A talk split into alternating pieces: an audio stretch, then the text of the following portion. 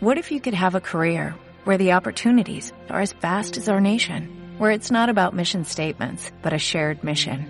At U.S. Customs and Border Protection, we go beyond to protect more than borders, from ship to shore, air to ground, cities to local communities. CBP agents and officers are keeping people safe.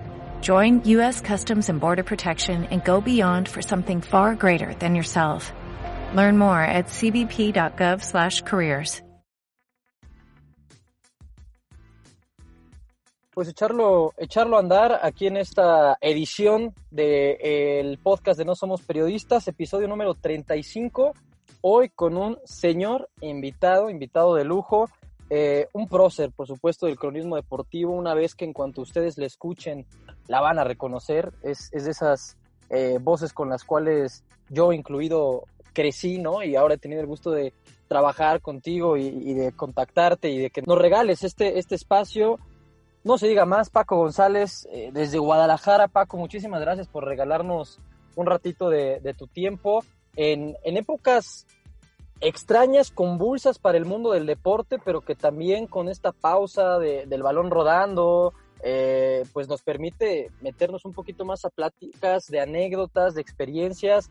Y bueno, con tu bagaje, más de 23, 24, 25 años en los medios, Paco, creo que es eh, pertinente, ¿no? De echarnos una escapadita virtual para platicar contigo. ¿Cómo estás? Muy bien, Daniel Barba, qué gusto saludarte. Eh, la verdad es que es un privilegio poder estar en contacto contigo y poder platicar de lo que más nos gusta del fútbol, ¿no? En una época, como tú bien lo dices, difícil, pero que nos ha permitido también tener este tipo de acercamientos. Eh, yo sé que tú regularmente haces este ejercicio y como tú dices, no somos periodistas, pero le echamos ganas. Exactamente, y esa es, y esa es la intención justamente, Paco. Y hablando de, de echarle ganas, eh, ¿cómo, ¿cómo llega a ti esta oportunidad de, de establecerte en los medios de comunicación? Porque, bueno, para poner un poquito en contexto a la gente, eh, tú jugabas fútbol, ¿no? Porque lo has platicado en otras entrevistas y como muchos de nosotros, pues quizás no eras el más dúctil, no eras el más bueno, pero la universidad te abre puertas hacia los medios de comunicación en Guadalajara, ¿no? ¿Cómo das Sí, eh, ese, ese salto de, de lo local de Guadalajara a lo nacional con, con Televisión Azteca, puntualmente hace ya más de 24 años de esto, Paco? sí, efectivamente. eh, yo trabajaba en una radio que se llama Canal 58, donde jugaba, perdón, donde era del papá de un amigo mío, que en paz descanse, Pituco López Lomelí, que jugó conmigo. De ahí yo me fui a Monterrey en el 94, estuve cuatro años en Monterrey, pero ya desde que yo estaba en Guadalajara conocí a José Ramón Fernández y él me había dicho que un día yo iba a poder trabajar con él y algunos años después eso se cumplió. Te interrumpo aquí, Paco. ¿Cómo, José Sí. Ramón Fernández te dice eso? ¿Qué ve en ti? ¿Cómo es ese primer acercamiento? Ah, porque el palco de al lado de, del Estadio Jalisco estaban contiguos los palcos de Imevisión primero en aquel tiempo, Antes de ser TV Azteca, después TV Azteca, que transmitían al Atlas, a las Chivas, a la UDG en el Jalisco, y al lado estábamos nosotros en Canal 58 en la radio, donde estaba Emilio Fernando Alonso, Adán Vega Barajas, David Medrano, Octavio Hernández y yo, que todos finalmente por diferentes vías y en diferente momento, todos terminamos trabajando también con José Ramón. Eh, era una radio muy buena porque era una radio que, que se manejaba con todos los estándares de calidad casi de un canal de televisión. Recuerdan a algunos de los que nos escuchan aquella famosa época donde los jugadores se ponían en 58, entre ellos Gareth Borgetti, Benjamín Galindo, Juan Carlos Chávez, una gran cantidad de jugadores, fue un número muy cabalístico y era por esa radio justamente. Y ahí fue donde se da ese primer acercamiento, pues eh, por la admiración que uno sentía con, con José Ramón, lo ayudabas con algunos datos, de repente te pedía la alineación. Te digo, estábamos al lado, al lado, al lado, literal, nos, nos, nos dividía un pequeño pasillo, pero los palcos eran abiertos, eran al aire libre y casi entre la gente, te podría decir, algo muy singular que en aquella época creo que funcionaba muy bien y ahí nos conocimos y después en 1996, o sea, varios años después, cuando se da la salida justamente de Carlos Albert, eh, tenía muchos equipos Televisión Azteca, eh, ellos recién comenzaban, tenían dos años de que se había creado Televisión Azteca o se había vendido, privatizado, y eh, ante pues la necesidad de contar con más narradores porque tenían muchos equipos. José Ramón le pide a Francisco Javier González, que hoy es mi tocayo, además de mi tocayo, él es el director actualmente editorial de Televisa Deportes, le, le pide el nombre de un narrador y Francisco me recomienda a mí. Y estando en la Eurocopa de Inglaterra en el 96, eh, José Ramón le, le pregunta a Emilio Fernando Alonso que le recomiende un narrador y sin haberse puesto de acuerdo, eh, también le da mi nombre y dice, ah, se pusieron de acuerdo. Y bueno, pues después todo fue muy fácil, fue casi un cuento de hadas porque a mí me hablan un martes, eh, perdón, me hablan un lunes, yo lo veo a José Ramón el martes, el jueves me estaba probando el, uniforme de TV Azteca y el sábado estaba transmitiendo un partido que era León contra Chivas, un un sábado 5 de agosto de 1996, si la memoria, de mil, sí, 1996, si la memoria no me falla. O sea, arrancabas junto con el proyecto casi casi de TV Azteca y ese torneo, ¿no? Eh, prácticamente comenzando en, en, agosto, para partir de ahí echar a andar una carrera que fue de 22 años con, con Televisión Azteca, Paco, y, y hay algo que me llama mucho la atención. Hasta donde yo tengo entendido, tú eres egresado de la Facultad de Derecho de la Universidad de Guadalajara. ¿Cómo, cómo, cómo se da el dejar de lado el derecho y acercarse a los medios de comunicación? ¿Fue algo más empírico o era más un tema de que la pasión por el fútbol y los deportes te llevó a siempre querer estar en la comunicación y fueron tus padres los que te dijeron, no, no, estudia derecho? ¿Cómo, cómo es que se da este, este cambio de, de, carrera a profesión y a lo que hoy en día te sigues dedicando? Yo te soy sincero, Dani, es que era la, la carrera más fácil. Ok. y, y Incluso más fácil que comunicación. Y que es que inscribirte y no morirte y, y, la, y la, la, hacías. Y además teníamos un horario muy cómodo. Íbamos a la escuela de 7 a 11 de la mañana. Yo entrenaba a las 11.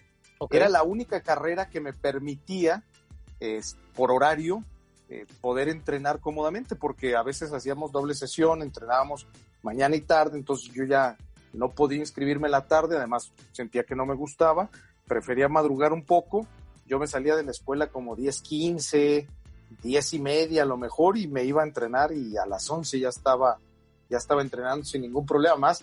La verdad, la verdad, sí fue una carrera fácil. Sí era el requisito de mi papá poder estudiar para, para, para poder jugar. Y además, eh, lo otro yo siempre supe, Dani, que, que la pelotita era lo, lo mío, o sea, que, que, la pelotita me iba a llevar a conocer el mundo y afortunadamente así fue. Y me ha dado una carrera y muchísimas satisfacciones increíbles. Y hablando de esta faceta quizás un tanto desconocida para muchos, de el Paco González, jugador de fútbol, ¿De qué posición te desempeñabas? ¿Qué posición te gustaba? ¿Con cuál de los equipos de Guadalajara estuviste? ¿Cómo fue esa, esa etapa en, en tu vida? Eh, esa etapa con Atlas, ¿no? Y okay. yo jugaba de extremo izquierdo cuando se jugaba con tres extremos y siempre he dicho, Dani, la verdad, que era muy aferrado eh, para ese nivel, o sea, entendiendo ese nivel, porque yo cuando digo esto, dije, muchos me dicen, no, bueno, porque yo siempre digo, soy el más, eh, fui el más malo del equipo más malo de la historia, porque era, era un equipo francamente malo, que un año se comió 72 goles, ¿no? Ok, Pero, ok, históricamente. Es, es, es, es avalado el, por estadísticas. El, sí, es el récord, el peor récord de la historia. Pero sí, era, era, era, era una época difícil, pero ese equipo que era tan malo, creo que lo único bueno que tenía su delantera eh, donde jugaba por el lado derecho eh, Roberto Macharelli, en el centro jugaba Sergio Pacheco y del lado izquierdo jugaba Alberto Mariscal, que eran tres extraordinarios delanteros.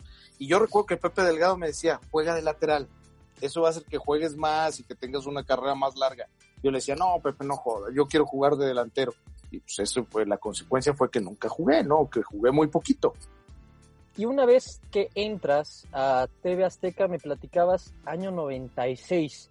Siguiente Copa del Mundo, Francia 1998. Tienes tú la oportunidad de ir a esa Copa del Mundo, ¿no? Sí, es, es la primera en televisión y realmente yo te podría decir que el mejor mundial que he vivido por lo que fue el país sí no y por lo que fue el o sea el país es maravilloso Francia es extraordinaria tú imagínate estar 50 días en, en Francia con sede permanente en París. Nosotros, eh, además ese Mundial Azteca metió mucho dinero porque realmente quiso hacer una cobertura muy grande. Ellos venían de hacer un extraordinario mundial en los Estados Unidos 94. Ya, ya venía marcándose con los protagonistas desde México 86, fue como el primer gran golpe. Luego en el 90, por todas las situaciones que pasaron y los cachirules bajó mucho.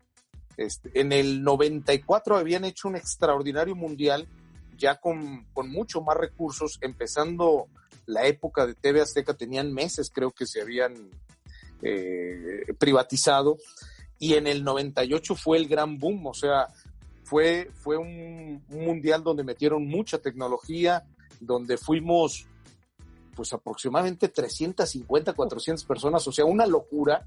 Te hablo entre camarógrafos, escenógrafos, microfonistas. Yo creo que fue medio canal de aquella época comentaristas, solamente gente de talentos, entre comentaristas, comediantes, apoyo de comediantes, porque, por ejemplo, el Wiri Wiri y, Broso llevaban un staff muy grande cada uno de ellos. Habremos sido 120 personas, o sea, 120 personas acreditadas como talentos. Eso es una, una locura, una barbaridad. Y fue un mundial padrísimo. El verano francés es maravilloso. El mundial fue muy bueno. Eh, Francia jugó extraordinario, fue campeón del mundo en su, en su mundial, pero había equipos muy, muy buenos.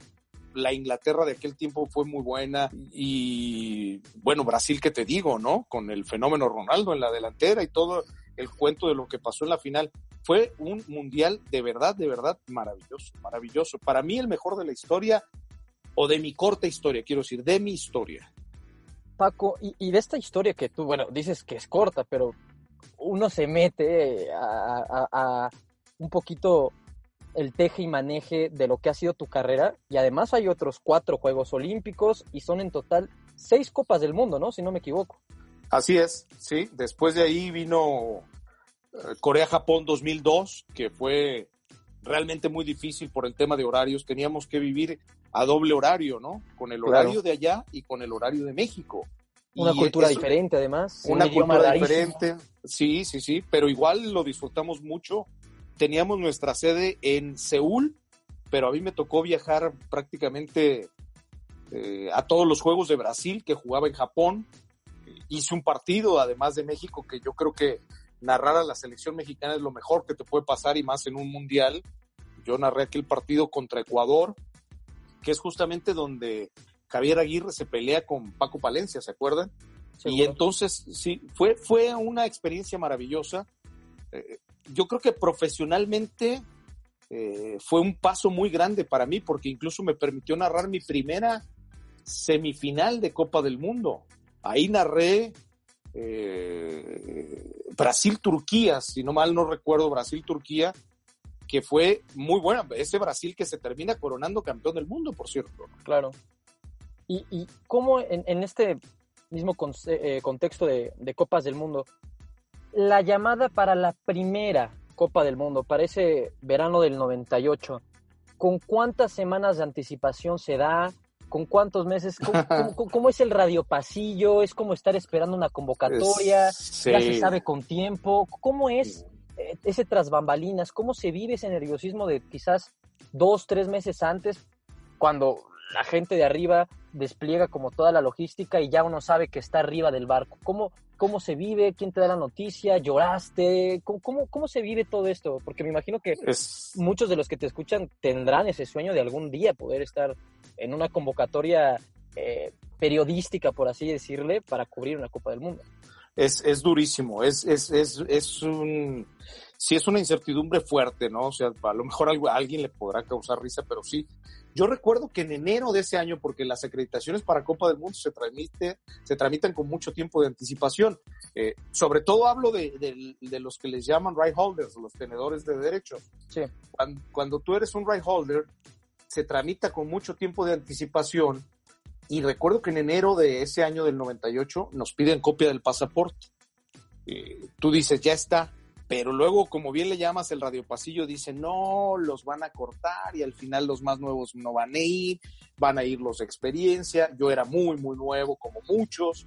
Eh, había gente muy buena, eran los tiempos de, de, la grandeza de Azteca, ¿no? Donde encabezaba José Ramón y narradores, pues, de, aquella época, imagínate, estaba Emilio Fernando Alonso en su mejor momento, estaba Francisco Javier González, estaba Toño Moreno, que tenía un gran nombre, en esa época era un tipo muy, muy respetado, muy conocido y además muy, muy querido por mí. Yo hice, fue mi compañero de cuarto, además, en ese Mundial de, Francia 98 en París. Eh, eh, estaba mm, Adán Vega Barajas, por supuesto que fue, y mm, yo quizás Ciro Procuna, eh, ¿quién más? Todavía, por supuesto, no estaba Cristian, pero, pero era, era una gama fuerte, yo era el novato prácticamente del grupo, pero creo que había tenido un, un arranque casi meteórico, ¿no? Porque ya empezaba a narrar partidos importantes. Y nos confirma, eh, obviamente ellos ya sabían quién iba a ir. A mí me lo dicen, nosotros nos fuimos, si no mal recuerdo, a finales de mayo, porque fue un poco como 10 días antes del arranque del Mundial. El Mundial creo que arrancó el 13 de junio, no lo preciso eh, todavía con Ese, ese Mundial del, pero, del 98. Del 98. Y a mí me, si nos fuimos a finales de mayo, creo que nos dijeron como a principios de mayo, cuando me confirman que sí voy a ir. Y sí, me, me, me la verdad, me, me encerré, yo vivía en, en, Monterrey todavía y sí, me encerré en el, en el baño del departamento donde yo vivía para que no se escuchara a los demás departamentos y sí, me, me, me, me tiré a llorar, eso sí, un muy buen rato. 10 de junio. Una alegría indescriptible. Sí, me 10 de junio arrancó el Mundial. Sí, el 98. Nosotros nos habrán avisado como un mes antes de eso, como por el 10 de mayo, un poquito antes por ahí. No, no, me imagino que debe ser de esos momentos tatuados, evidentemente, en la memoria, ¿no? Eh, y, sobre todo por lo que llegas ya a vivir estando ahí, porque uno, pues obviamente sintoniza el partido, escucha la transmisión, la disfruta, la vive y listo. Pero ustedes, como ya me lo mencionabas, se están desplazando de sede a sede, que tienes que ir al IBS, que tienes que hacer la cobertura, que tienes que sacar metal nota. Entre todos esos trajines, entre esas cuatro eh, justas olímpicas, seis copas del mundo, Paco, ¿hay alguna anécdota, alguna experiencia que tú nos puedas decir? Es que esta la cuento, la platico y sigo sin creérmela. No sé, con algún personaje muy... No, tengo varias, pero yo creo que la que más, la que más me, me palpita y me hace sudar es eh, el, mejor partido de mi. Yo creo que eh, ese partido nació para mí y yo nací para él, o eso quiero creer. Italia-Alemania, en, en, Alemania. Eh, Italia-Alemania fue la semifinal del 2006, terminó 0-0 el partido en el tiempo regular y fueron a tiempo extra. Alemania había jugado obviamente en Múnich, pero para, para ese partido diseñaron el calendario para llevarlo justamente a Dortmund, porque ellos, para que veas que los alemanes también tienen cábala, ellos tenían 40 años jugando los partidos más difíciles de las eliminatorias en Dortmund. En el estadio del Borussia, me imagino, ¿no? Donde está. Efectivamente. Sí, que tiene la hinchada quizás más. Claro, claro, muy cerca. Más escandalosa de, toda la Bundesliga, ¿no? y más, más pasional. Y lo llevan ahí porque tenían 40 años y nunca habían perdido. Y el, aunque ustedes no lo crean, el partido más importante de un mundial no es la final. El partido más importante de un mundial es la semifinal. ¿Por qué? Porque una vez instalado en la final, ahí sí el equipo sede adquiere una, una dimensión tremenda y, y, un favoritismo absoluto. Pero ¿qué pasa si no llegas a la final? Que fue lo que le pasó a Alemania. Se topó con una gran Italia que ese día Italia llevó el partido a lo máximo, tensó el juego, de manera extraordinaria, no jugó totalmente al Catenacho, supo jugar en sus momentos Catenacho, pero supo meter en, en peligros a Alemania y en el tiempo extra, Grosso hace el gol que prácticamente los elimina, aunque luego Del Piero hace el 2 a 0 que los mata, pero el gol de Del Piero ya es en el minuto 120 o más. O sea, ya es en tiempo extra del segundo tiempo, en tiempo agregado del segundo tiempo extra, ¿no? El, gol que realmente los mata es el de Matías Grosso, el 1-0, porque de ahí Alemania ya no se pudo levantar, quedaba muy, muy poquito tiempo, quedaban tres o cuatro minutos y, emocionalmente se derrumbó Alemania, los alemanes lloraban. Y hay una anécdota que además de que viví con gran intensidad ese partido y cuando veo, eh, por ahí están en YouTube, pues esos goles, me sigo, me sigo emocionando y la piel se me sigue erizando. Eh, yo de repente cuando estoy narrando el segundo tiempo extra, yo siento que, que algo hay, tú sientes la vibra de que alguien te está viendo, ¿no? Entonces volteo y, veo atrás de mí a cuatro o cinco personas cuchicheando, ¿no? Y, de repente veo que encienden un songón, una luz, y veo que hay una cámara enfocándome. Yo intento no desconcentrarme, me concentro en el partido, grito los dos goles como loco, y la gente de atrás de mí estaba extasiada. Termina el, el partido, y me dicen que quieren hacerme una entrevista porque les ha encantado la manera en que yo he narrado los goles. Y me dicen que son de la televisión inglesa. Y pues yo acepto, le digo, sin ningún problema, podemos platicar, por supuesto. Y obviamente no te conocen. Y todo el mundo lo que hace en los mundiales es ver la acreditación para ver cómo te llamas, ¿no? Entonces, jala mi acreditación y ve, ah, Francisco Javier González, eh, bueno, porque tiene mi nombre completo, y este, yo también me llamo igual que el otro, por eso me dicen Paco. Y, me dice, y ven que dice televisión mexicana. Y me dice, ¿tú eres de México? Digo, claro, ¿de dónde crees que era? Dijo, wow, es que como lo gritaste pensamos que eras italiano. Dijo, y estábamos encantados pero si tú eres mexicano nos acabas de echar a perder el, ellos, querían, ellos querían al narrador italiano narrando la, la clasificación de su país a la final jugando de visita contra Alemania. Exactamente, y ahí bueno, les eché a perder el reportaje. Yo creo que por cortesía me hicieron un par de preguntas y, chao, vaya, adiós. pero yo guardo con, con mucho cariño Después recuerdo que alguien sí me mostró llegando al IBC que efectivamente esas imágenes mías gritando por ahí pasaron trascendido. Sí, porque todo el mundo tiene, en, en, el mundial tú a través de los routines tienes eh, las imágenes de las demás televisoras que tienen derecho, entonces puedes ver lo que hacen todos los demás tenedores de derechos y televisoras que tienen derechos en un mundial. Y ahí vimos las imágenes mías, pero ya las comentaron con mucho menor intensidad de lo que, de lo que ellos pensaban hacerlo. Paco, en alguna ocasión eh, hace de hecho no mucho tiempo, leía, no, me escuchaba más bien, una, una anécdota que contaba Miguel Gurbitz de la última Copa del Mundo a la que él fue y que él iba de alguna forma padrinando a esta dupla emergente entre Raúl Ortiz y Andrés Bach. Él cuenta más o menos en su anécdota que él necesitaba sí o sí viajar con, estos dos chavos, con, con Vaca y con, con Pollo Ortiz, al siguiente destino. Estaban en Brasil, si no mal recuerdo. y él, antes de subirse al avión, muestra el pasaporte del pollo, siendo los dos güeritos, ¿no? Eh, para él poder subir al avión al que ya había subido el pollo sin que le revisaran el. O sea, como un, tema ahí como de un chanchullo, en el cual se habían podido los dos eh, subir al, al avión con este tema de los, de los pasaportes, pero contaba Gurbitz que él lo ponía muy nervioso, todo ese tipo de cosas, porque además siendo Copa del Mundo te pueden quitar acreditación, ya sabes, una auténtica, una auténtica bronca. ¿Alguna situación así que tú estuvieras a punto de perder pasaporte, a punto de perder el avión, a punto de perder una acreditación, a punto de no llegar a narrar, eh, que perdieras el saco, eh, que no encontraras tus apuntes? ese tipo de cosas me imagino que por más experiencia que tengas, no estás exento de. ¿Te llegó a pasar en algún evento de, esta clase de envergadura? Sí, o algo muy parecido en Francia 98 precisamente. Eh, estábamos en Nantes, eh, ahí jugó eh, Brasil porque por alguna extraña razón siempre he tenido en los mundiales conexión con Brasil y mira que no soy tan tan fan del fútbol brasileño como, como la gente pudiera pensar, aunque sí me gusta el juego bonito. Efectivamente, eh, todo mundo viaja en estos países que son tan modernos, sobre todo en, Europa, y seguramente te ha tocado que vas a Europa, lo vivimos en Rusia, por ejemplo, pues te mueves en el, en el metro, ¿no?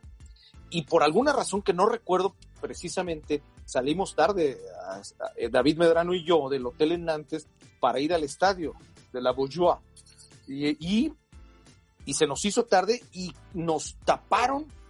Eh, creo que eran ingleses, que no, entiendo qué hacen inglés porque Inglaterra no jugaba ese día, no sé si jugaba ahí uno o dos días después, pero, pero nos taparon ingleses.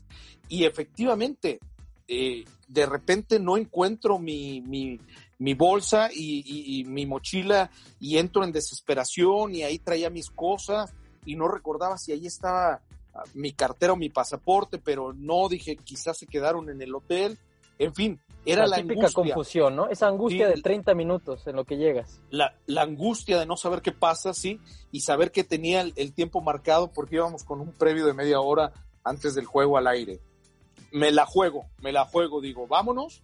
Este, ah, ya recordé, nosotros íbamos en, en, metro y una camioneta se había ido con el, con el resto del equipo y sobre todo con los camarógrafos, con las cámaras, eh, te digo, vía terrestre.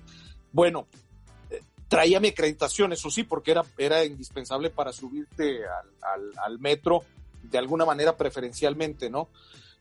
como puedo, le digo a los ingleses que hacían un ruido increíble, que llevábamos mucha prisa, que por favor nos, nos, dieran chance de, entrar al estadio porque eran, no te miento, unos 300 afuera del estadio que no dejaban pasar entre su ruido y pasar en medio de ellos hubiera sido realmente caótico y me daba, soy sincero, hasta miedo. Claro. Pero le di a la persona. Peor, ¿no? Sí, le di a la persona correcta porque no sé si era muy buena gente, si era muy osado o si era el líder de, de los hooligans, que ya a los hooligans se le tenía miedo en ese tiempo, y él, y él hace un ademán y les dice, silencio.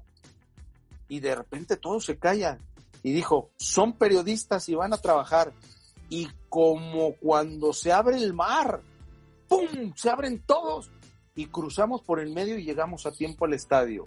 Y cuando llego al estadio, ya habían bajado los, los, eh, los camarógrafos, todas las cosas que llevaban en la camioneta, y ahí estaban mis cosas y ahí estaba mi mochila, y me volvió el alma al cuerpo, y al final salió todo bien cuando pensé que iba a salir todo mal. Claro, de esas, de esas anécdotas que es difícil de olvidar, por todo pintaba complicado, ¿no? Todo pintaba eh, complicado y además de todo, pues sabiendo que no es un papel que se recupere fácilmente, una, una acreditación o similar. Siguiendo con, este, este tema de lo que fue la, experiencia, la aventura en, televisión azteca, eh, en muchas ocasiones, tanto David Medrano no ha expresado la relación tan cercana que tiene contigo, el mismo Cristian Martinoli ha expresado que tú para él eres eh, una voz con la cual él creció también y que tomaba como ejemplo y como un maestro incluso. Eh, ¿Cómo era, por ejemplo, durante la Copa del Mundo del 2006, el convivir con un David Medrano que era prácticamente la sombra de un Ricardo Antonio Lavolpe. Eh, entre la gente del medio había alguna especie de celo, ah, porque tú te llevas con él, o algún tipo de, cuestión de ese, de ese tipo? Sí, yo creo que sí, Dani, pero al gordo se le... O sea, para mí no, ¿eh? Digo, yo... Claro, porque tú, es lo que te digo, tú eras, amiguísimo, ¿no? Tú, tú sí, casi, casi... muy amigos. Él te podía meter ahí a las reuniones con, con la gente de selección. Sí, sí, sí, no, no lo hizo, pero sobre todo particularmente ese mundial, creo que fue el mundial que menos cerca hemos estado uno del otro. Él estaba por su lado y yo, yo estaba por el mío.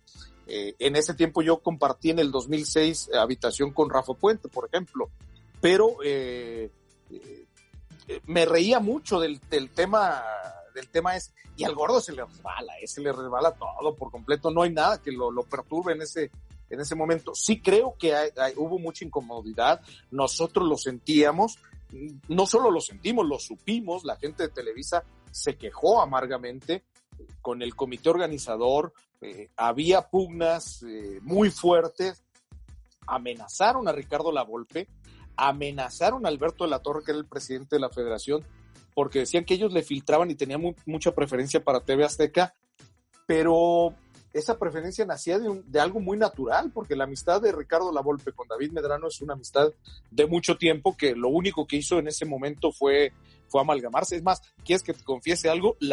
ese, ese mundial, David Medrano estuvo a punto de no ir con nosotros porque Ricardo Lavolpe le pidió que se integrara al cuerpo técnico y tenía la aprobación de Alberto de la Torre.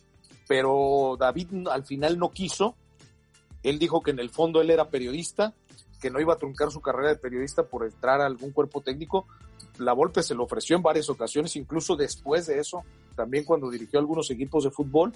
Y, no, simplemente quedó, quedó en eso, pero sí lo sientes, ¿eh? Ahora te voy a decir, cuando, cuando son a favor, pues las cuentas, eh, iba a decir una palabrota, las cuentas loco de risa, ¿no? Claro. cuando son en contra son cuando, cuando te duelen, cuando te duelen muchísimo. Yo creo que incluso, ¿te acuerdas un año antes de, de ese mundial, en el 2005? Que creo que es donde la Confederación es que es donde el equipo mexicano tiene el, pico futbolístico más alto. Si México hubiera llegado con ese nivel de fútbol al Mundial, te aseguro que otra cosa hubiera sido.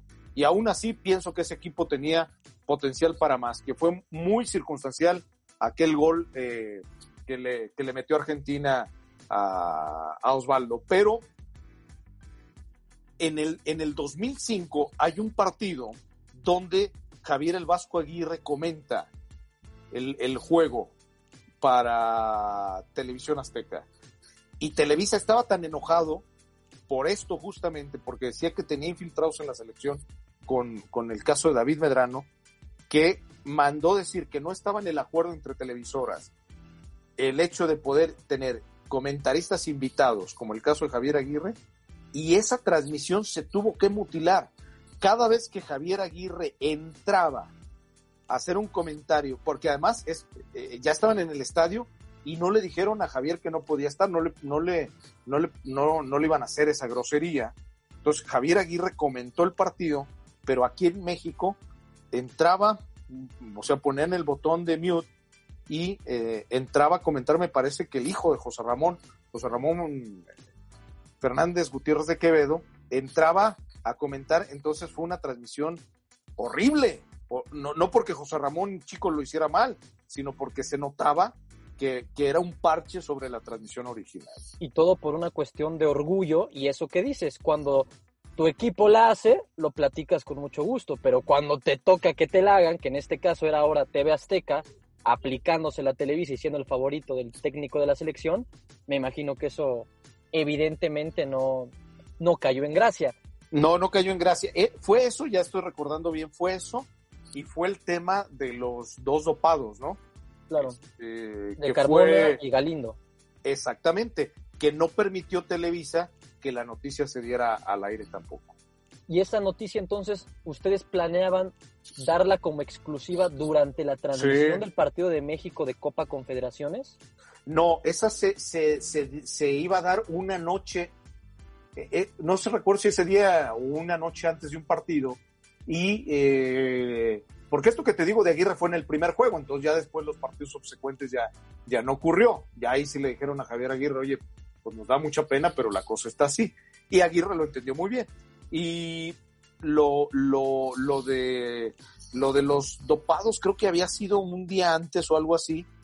Y eh, un directivo de la federación y de Televisa se comunicó directamente con el presidente de TV Azteca que malamente aceptó que esa noticia no se diera al aire. Y José Ramón estaba que echaba chispas, él y David Feitelson estaban que echaban chispas.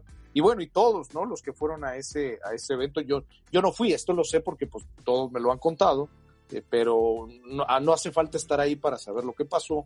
Y, y, fue, la verdad, muy desagradable. Ese es cuando te la aplican en contra, ¿no? ¿Y eso con la intención de ser Televisa quienes dieran la noticia?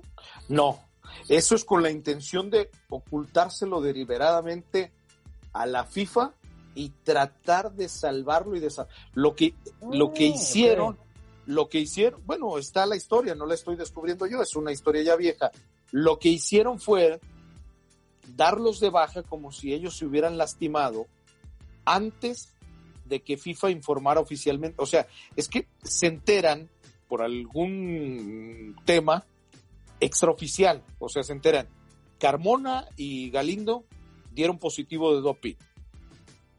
Ok, dieron positivo de doping. Eh, pero FIFA no lo ha anunciado todavía. El problema es que creo que ya habían jugado un partido, sí, ya habían jugado un partido. Entonces podría venir un castigo para México si la selección los había puesto a alinear cuando ya sabía que, que habían dado doping. La realidad es que no sabían que había dado doping y tenían miedo que si esta noticia se filtraba, FIFA pensara que, lo habían hecho deliberadamente. Por eso trataron de ocultarla y callarla y, eh, y los, los determinan como lesionados. Los dan de baja y los regresan a México y luego el castigo viene cuando ellos ya estaban viajando de regreso a México.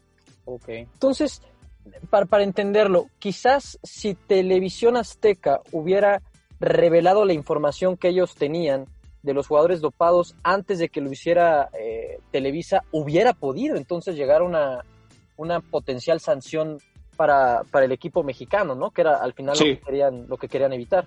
una, una sanción quizás más fuerte para, para el equipo, ¿no? Porque a los jugadores finalmente sí terminaron castigándolos. Claro. Y hablando un poquito de estas relaciones, ¿no? Ya te preguntaba un poco por David Medrano, vámonos ahora a, a lo que sigue eh, después de toda esta etapa en donde TV Azteca llega a puntos muy altos, Copas del Mundo 2002, 2006, y, llega un punto en el que por ahí del 2010 más o menos la empresa quiere, quiere dar un golpe de autoridad y le dan ese voto de confianza eh, a, a Cristian Martinoli, a las voces nuevas, a las voces jóvenes. ¿Cómo, cómo es la llegada de Cristian Martinoli al grupo de narradores top, por así decirlo, de, de TV Azteca. Se le apadrina, hay una especie de, eh, no sé, incredulidad por ver cómo va a cuajar esta nueva voz, o desde el principio se sabe que, va a formular un, muy buen tándem con Luis García. ¿Cómo, se dan estas, estas fórmulas? ¿Quién decide quién trabaja con quién? ¿Cómo, se dan estas, estas, estas duplas que en ocasiones uno piensa que se dan tan naturales? Sí, es que tiene que ser así, Dani. O sea, las cosas tienen que ser naturales. Cuando tú las quieres prefabricar, ya no sucede como sucedían, ya no son los tiempos de Jacobo Zabludowski, dicho con todo respeto, ¿eh? y, y, de Raúl Velasco, que decían que te ponían un mes en la televisión y te convertían en ídolo. Ya no, ya no. Y Cristian la sufrió, pero fue un muchacho que supo madurar su oportunidad, que tuvo la inteligencia para crear un estilo diferente que tuvo la fortuna de encontrarse en el camino un cómplice perfecto como Luis García, que es además un tipo súper inteligente, súper inteligente, y, que funcionaron en un estilo y en un momento donde se necesitaba quizás algo de frescura. La verdad es que Cristian ya tenía mucho tiempo en la empresa. ¿eh? Cristian entra a TV Azteca justo después del Mundial de Francia 98. Él va a Francia 98, me parece que por Fox, Estados Unidos, eh, como reportero y terminando el mundial es cuando, cuando entra a TV Azteca. O sea, no, no tiene tanto tiempo de, o sea, ahora ya me alcanzó en años porque yo tengo casi dos años fuera de la empresa y, y, él entró, digamos, dos años después. Y, y, empezó, hizo algunos partidos en la cancha, pidió la oportunidad de narrar y ahí está, nos tocó muchísimos partidos hacerlos juntos. Yo me recuerdo en aquel Atlético Celaya varias veces nos tocó juntos eh, narrar, eh, narrábamos un tiempo cada uno de los dos y, poco a poco fue cuajando, fue encontrando su estilo y te digo, la fortuna de tener a su lado un cómplice perfecto para instalar este estilo nuevo que les dio muy buen resultado y que la empresa creyó mucho en ellos y al creer en ti y darte este impulso, me parece que todo salió de maravilla para ellos. A mí, sinceramente, más allá que son mis amigos, me divierte muchísimo escucharlos, ¿no? Eh, yo, aunque no lo creas, también durante mucho tiempo hice cosas divertidas. Eh, por ejemplo, tenía un programa para, para Azteca América que se llamaba eh, Pasión Deportiva. Y antes se llamó incluso Antesala Deportiva. Era muy bueno. Ahí teníamos a Tachillito. Ahí empezó Carlos Guerrero conmigo. Estaban dos chicas, Lilian Yedid y Pamela Arn y eh, era, era, una, era una comedia, era un magazine, una revista muy graciosa y hacíamos cosas simpáticas, pero Cristian lo llevó a los partidos, eh, cosa que me parece que le, funcionó de maravilla y, lo hizo muy bien. Y es que es una coyuntura, o sea, si me preguntas cuál fue el factor eh, preponderante, pues indudablemente el talento, ¿no? también encontrar el momento oportuno, tener la suerte de estar en el momento justo eh, en un momento de mucho cambio, ¿no? Donde fueron los últimos momentos de José Ramón, José Ramón tuvo que salir, este, llegó Pablo Latapí, no fue una época muy afortunada para el área de deportes en TV Azteca, eh, después llega Nacho Suárez, que era el director de noticias, a hacerse cargo también de deportes, y ahí consolidaron ellos muy, muy fuerte su proyecto y les ha ido de maravilla, ¿no? Cuando algunos otros lo han querido copiar, no, no les ha funcionado igual por lo que te digo tiene que ser esto natural. Eh, yo creo que todo, todo en la vida es, es natural, pero basado en el talento, ¿no?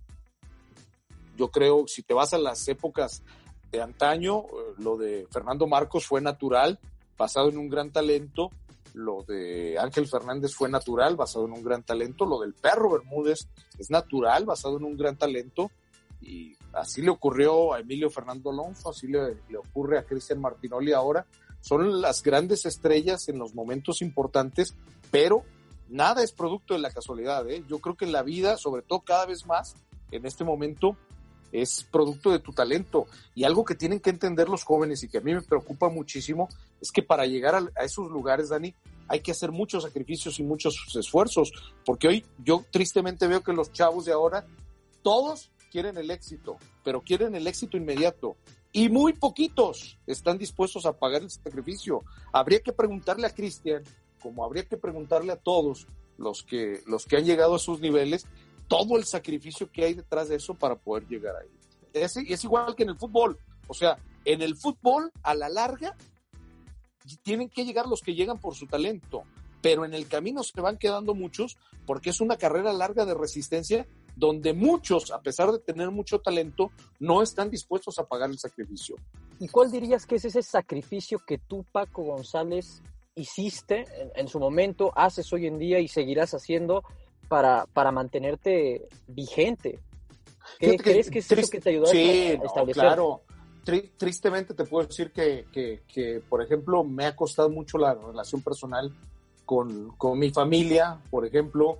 Y yo me perdí el nacimiento de mis hijas, lo cual es muy es de, de mi familia. Eh, digo, nunca he sido fiestero, nunca lo fui, pero pues yo, por ejemplo, te puedo decir que bodas, 15 años, cumpleaños, nunca de eso, nada de eso existió porque yo permanentemente estuve viajando y, no me arrepiento, pero sí son los, los, los, los, costos del sacrificio que tienes que hacer. Claro, que, y que además pues no está exento de, de, cualquier profesión, ¿no? En este caso la tuya del cronismo deportivo y que como bien nos, nos has platicado pues ha, ha mutado, ¿no? Desde, claro. Obviamente fútbol, pasando por eventos olímpicos, teniendo por ahí sus tintes de boxeo, obviamente sus tintes de, pelota, béisbol y demás eh, eh, eventos y, disciplinas, ¿no? Creo que eso también es algo que tiene que entender el chavo que quiera ser narrador a futuro, ¿no? Que quiere, sí, tiene que ser integral. todas, las profesiones tienen, tienen sus sacrificios. También esta, esta carrera tiene muchos eh, muchos regalos muy agradables, muchas bendiciones increíbles, ¿no? Pero, por ejemplo, hace rato que me preguntaba si alguna vez había llorado por, cuando me dijeron lo del primer mundial. E, esa es una de las dos que yo recuerdo. Esa es la bonita, digamos. La, la, la no tan bonita es estando en Corea en el 2002. Mi, hija Daniela tenía eh, cuatro años. Iba, iba, iba a cumplir cuatro años. Y, y yo pedí hablar con ella y dos veces me habían dicho que, que no, que estaba dormida o que estaba haciendo otra cosa. Después me entendí que no quería la niña hablar conmigo, porque tenía como 20 días que no me veía. Y la convencen de que tome el teléfono y lo único que me dice es, papá, tú ya no quieres estar aquí con nosotros, ¿verdad? Ya esta no es tu casa, ya esta no es tu familia, ya no nos quieres. Pues yo tampoco te quiero volver a ver. No, escuchar eso a kilómetros de distancia, sabiendo que no puedes hacer nada, de ser devastador. Sí, fue uno de los momentos más tristes de mi vida, te puedo decir, porque de verdad sentí que en ese momento se me rompía todo y que a lo mejor no, no, no valía la pena, ¿no? Pero bueno, después entendí que, pues que sí, y que la vida tenía que continuar, ¿no? Y que afortunadamente gracias a ese trabajo, pues también le puedes dar a tu familia muchas comodidades que quizás de otra manera no hubieran podido tener o hubiera sido más difícil, o no sé, pero también hay muchas satisfacciones en esta carrera, ¿no? Y hablando de estas etapas convulsas, Paco, y manteniéndonos en este tenor complicado, te tengo que hacer la pregunta porque seguramente mucha gente seguirá con esa con esa duda, ¿no? De repente, después de 22 años en un partido, si no me equivoco, es un Veracruz Necaxa, eh, de repente Paco González sale a decirnos que ya no va a seguir con, con la audiencia, ¿no? En, fútbol de Liga Mexicana, en TV Azteca, es en el torneo Apertura 2018 más menos. ¿Cómo se da esta, esta salida de Televisión Azteca después de más de 20 años de estar ahí en la empresa? Eh, ¿En qué momento es que esta relación termina por romperse? ¿Es una decisión que tú tomas? ¿Es una decisión conjunta? Eh, ¿cómo, cómo, cómo se vive esto desde tu trinchera, Paco? Es, es una decisión muy triste que, que, yo tuve que tomar. Y ahí sí digo que tuve que tomar porque las, las, las circunstancias me obligaron a tomarla. Mm, yo desde el 2005, que fue quizás el único momento antes del Mundial de Alemania, fue el único momento fuerte en que yo tuve una oferta para ir a trabajar a otro lado. Y en ese momento... ¿Se puede saber a qué lado ibas, Paco? No, ya no, ya no tiene, ya no, tiene, ya no tiene razón, sí, ya no tiene caso. Pero lo, me ofrecían solamente hacer el mundial en ese otro lugar y no me ofrecían una chamba permanente. Y yo hablo con José Ramón y me dice José Ramón, si algo de gratitud te queda por mí, eh, yo te pido que te quedes. Por, por, si algo de gratitud te queda por lo que yo he hecho por ti, me dijo, yo te pido que te quedes, que no te vayas, porque muy probablemente este sea mi último mundial. Él ya la veía venir. Y yo le dije, claro que sí, jefe, le di un abrazo y claro que me quedo. Y mira que me pagaban 50 mil dólares en el otro lugar a donde iba a ir solo por hacer el mundial. En ese momento, que era un, dineral en esa época. Bueno, yo creo que es un dineral. Hoy, hoy en día también, ¿no? sí, este, pero entonces yo lo que, lo que, a partir del 2005, yo tuve con, después de eso, eh, mi primer contrato. No, no había contratos, éramos todos freelance, nos pagaban por lo que hacíamos en, TV Azteca. Por llamado, ¿no? Para quienes por llamado. por partido que narras. Un así es, te pagan y si no, no. A partir de ahí cambiaron las condiciones y yo firmé un contrato que en ese momento era cortito, digamos, que ese contrato más o menos equivaldría a lo que yo hubiera ganado si hubiera hecho cinco partidos en un mes. Pero me lo garantizaba, eh, digamos que ese contrato decía que hubiera partidos o no hubiera partidos, yo tenía esa bolsa garantizada y si pasaba de cuatro partidos, o sea, si hacía cinco, eh, ya me los empezaban a pagar extra y yo, yo llegué a hacer hasta ocho, diez en un mes. O sea, que, que ahí era donde venía lo bueno y si hacía boxeo, porque ya desde entonces empezaba a hacer boxeo, era extra, y si hacía programas era extra. O sea, había muchas cosas extras, pero tenía una garantía, un piso. Y ahí fue donde, donde me empezó a ir bien. 2005. En el 2008, ya estando otro jefe, que era Nacho Suárez, a mí me toman un pico alto donde yo hacía muchísimas producciones para Estados Unidos y mi contrato se va a las nubes. Que, que, de hecho yo ahí recuerdo, Paco, eh, Azteca América estaba empezando y tú eras la punta de lanza prácticamente así de ese proyecto sí, me, dijeron que si me interesaba y les dije que sí. Yo siempre he tenido como mucha vinculación al, mercado norteamericano. Fui la voz de Chivas USA eh, en español varios años. Entonces, eh, y, como de niño había vivido en los Estados Unidos, conocía un poco de la vida este, del mexicano allá, que no es muy agradable, por cierto, que es más bien solitaria este, yo decidí que sí. Y te digo, en el 2008 me hacen un contrato fabuloso. Entonces, de ahí se empezó a renovar, digamos, este, cada ciclo muy, bueno, eh, se renovó en el 2010, después de 2014, y el del 2014 finalizaba después del Mundial del 2018. Entonces, regresando a Rusia, este, nos dicen a varias personas. Este, ¿Tú en Rusia notaste algo raro? En, sí, ya, ya, lo veíamos, ya lo veíamos venir, porque siempre se renovaban los contratos como cuatro o cinco meses antes y aquí no había nada y nosotros preguntábamos y nos decían, no, pues regresando y regresando y regresando. Total, mi contrato terminaba el 30 de septiembre del 2018 y eh, eh, no hay renovación, regresando como el día 15 de septiembre, 16, me, me citan para, para ver eh, esto. Yo ya olía que no iba a haber renovación, estaba muy, muy cerca, dije, todavía abrigaba las esperanzas. Dije, bueno, si por lo menos queda igual, yo firmo sin problema, ¿no? Entendía que el canal estaba perdiendo activos, estaba perdiendo equipos, muchas propiedades, ya no teníamos eh, WWE, yo hice SmackDown, pero teníamos otras propiedades como béisbol de la Liga Mexicana, que era algo nuevo, y, y había proyectos ya desde entonces de hacer MLS y una serie de cosas. Pero me dicen, no, te vamos a ofrecer el 40% de lo que actualmente ganas. Y a mí me pareció insultante. Yo, viéndolo esto fríamente, eh, yo entendí que más, más que un tema de dinero, era hasta de dignidad y no claro, Un tema, un tema de respeto, ¿no? De cómo después de 20 años... Sí, y, y, además el mensaje es claro, te vuelves prescindible.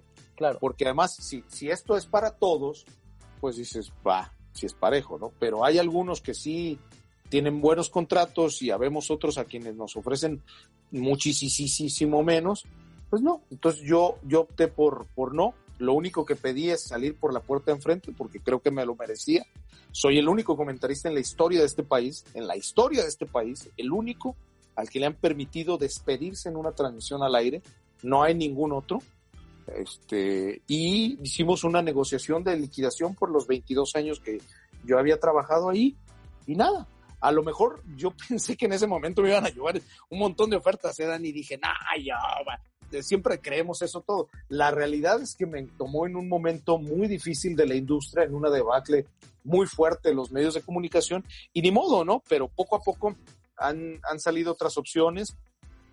Eh, me ofreció un, magnífico contrato Space, que eso me dio mucho gusto que me tomaran en cuenta para el mundo del boxeo, aunque ahora lo estoy sufriendo un poco porque al no tener boxeo también tiene cláusulas de, no pagos si no hay determinadas funciones, pero bueno, como se manejan los, los americanos en ese sentido, ¿no? Pero eh, la verdad es que estoy feliz, estoy feliz en Canal 6, hice un tiempo partidos de radio en la Octava Sport, donde incluso tuvimos el gusto de coincidir, y, y bendito Dios, esto no para, Dani, ahí seguimos todavía en la brega y, y conociendo, amigos nuevos como, como tú, que me da mucho gusto. hombre, Paco, pues muchísimas gracias. Primero por el tiempo y segundo ya por considerarnos eh, cercanos. Una amistad de verdad es algo que, se valora mucho y que estoy seguro que muchas de las nuevas generaciones, ¿no? Gente que eh, te escuchaba, pero que quería conocer un poquito más este lado B, esta intimidad de Paco González, esta intimidad